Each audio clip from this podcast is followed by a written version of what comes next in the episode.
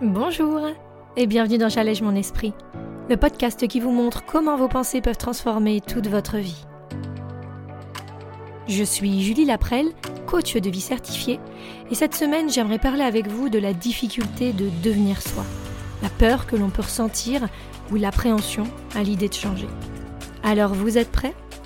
On y va Bonjour à tous et bienvenue dans l'épisode 106 de J'allège mon esprit. J'aimerais aborder un sujet crucial cette semaine sous un angle un peu particulier. Un cas que je retrouve beaucoup dans les difficultés que peuvent rencontrer mes clients ou clientes au quotidien quand ils se lancent dans cette démarche de gestion des émotions. De déterminer ce qu'ils voudraient pour eux. De savoir ce qui leur ferait du bien ou qui leur serait bénéfique en tout cas. C'est l'idée de changement. Alors pourquoi changement? Eh bien, parce que c'est ce qu'on pense tous que l'on doit faire pour évoluer vers quelque chose de différent, de mieux. D'ailleurs, on voit souvent cette citation, que j'aime beaucoup hein, par ailleurs, mais qui peut en effet inquiéter ou apeurer et qui dit que, en gros, si tu veux évoluer, si tu veux avancer, bah, c'est pas en continuant ce que tu as toujours fait que quoi que ce soit va bouger ou se modifiera pour toi. Alors, je suis évidemment convaincue de la réalité de cette phrase il n'y a pas à argumenter, je pense, mais ce que je veux mettre en lumière ici, c'est comme ça peut faire peur. Ça peut faire peur à notre cerveau, tout d'abord, et son mécanisme automatique de survie qui va vouloir nous protéger. La sécurité, c'est ce que je connais. De plus, c'est simple, c'est facile, c'est évident, bref, c'est pas lui qui va, du moins volontairement et du premier coup, nous pousser à ça. Il va falloir argumenter, lui expliquer en quoi ça serait bénéfique et établir un plan clair à suivre pour qu'il ait une direction, un objectif en ligne de mire.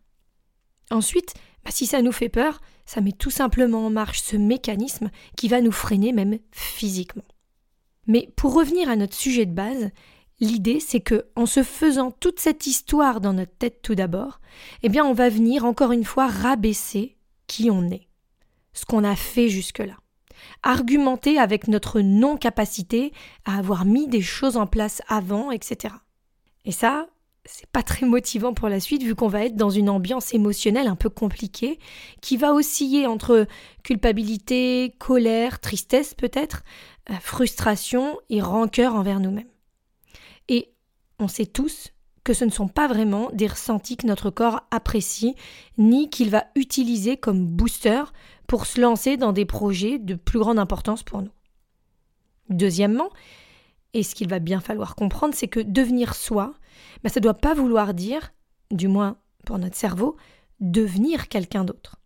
Parce que, en effet, en envisageant tout ça, on voit bien le message contradictoire qu'on envoie là-haut et qui dit Deviens pleinement toi. Mais pour ça, il bah, va falloir changer un max de trucs. Donc, devenir moi, c'est cool, mais en fait je le suis déjà. Donc l'idée, ça va vraiment être de valoriser qui on est, sans toutefois se laisser définir par des fausses croyances qu'on a sur nous. Et c'est là qu'il va y avoir une petite subtilité.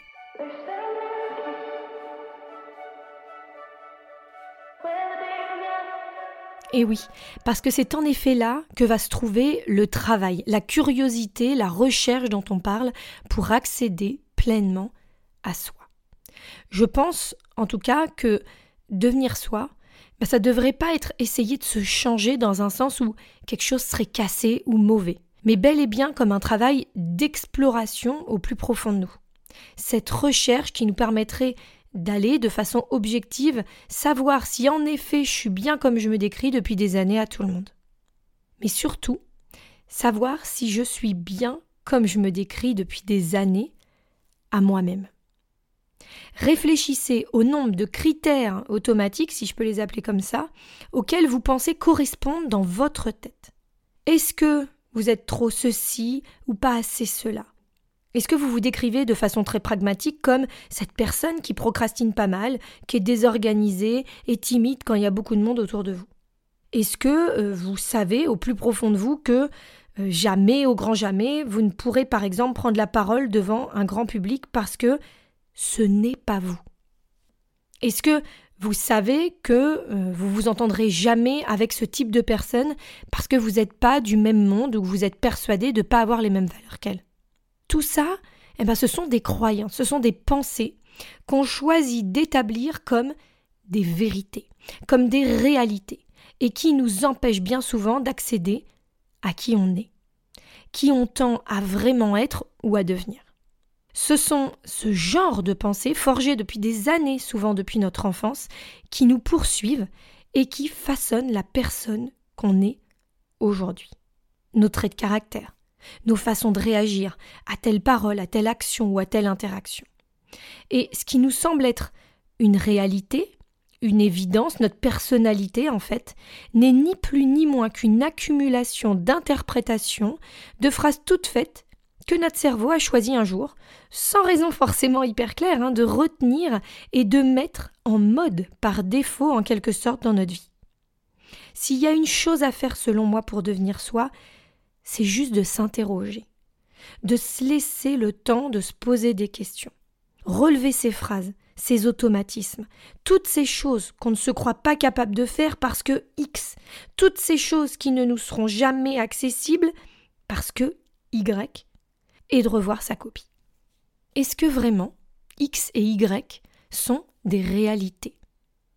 Est-ce que vraiment X et Y sont des fatalités inchangeables?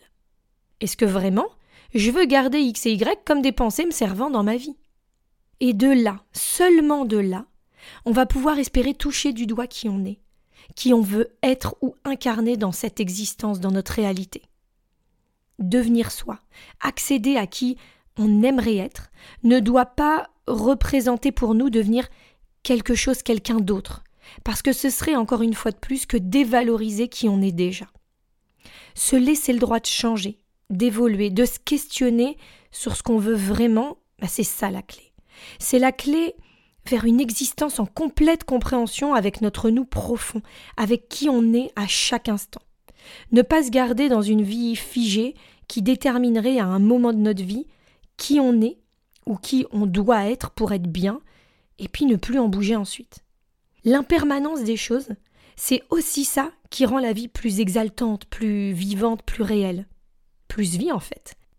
Alors et si nous aussi, on se laissait cette chance, cette opportunité, celle d'être qui on veut, quand on le veut, avec une seule idée en tête, d'être en pleine possession de ça, que ça nous aille, que ça nous corresponde, qu'on se sente bien d'être qui on décide d'incarner consciemment parce qu'on l'aura délibérément décidé, sans pression extérieure, mais juste en accord avec nos pensées, choisies avec soin et bienveillance pour nous-mêmes.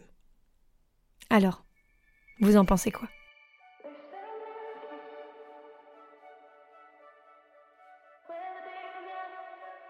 Je vous donne rendez-vous, comme chaque semaine, sur mon site www.julielaprel.com. Et si vous voulez en découvrir plus sur ces pensées, ces croyances que vous avez sur vous, sur votre vie, bah, n'hésitez plus, envoyez-moi un mail ou un message. Prenez rendez-vous pour votre séance découverte gratuite. C'est elle qui vous permettra de découvrir comment, en travaillant ensemble, on pourra vous aider à aller vers ce que vous voulez vraiment pour vous sans croyance préconçue, mais avec un œil extérieur et surtout un peu de recul sur votre situation de vie. Parce que c'est de ça dont on a besoin. Et puis, si vous voulez aller un peu plus loin dans le sujet, n'hésitez pas à aller voir mon podcast qui s'appelle J'ai le droit de changer. Parce que oui, on a aussi le droit de changer et de ne pas se sentir coupable dans les yeux des autres. C'est encore tout un autre sujet que je vous invite à réécouter si vous le souhaitez. En tout cas, en attendant mardi prochain, je vous souhaite une magnifique semaine. Je vous dis à très vite et je vous embrasse. Salut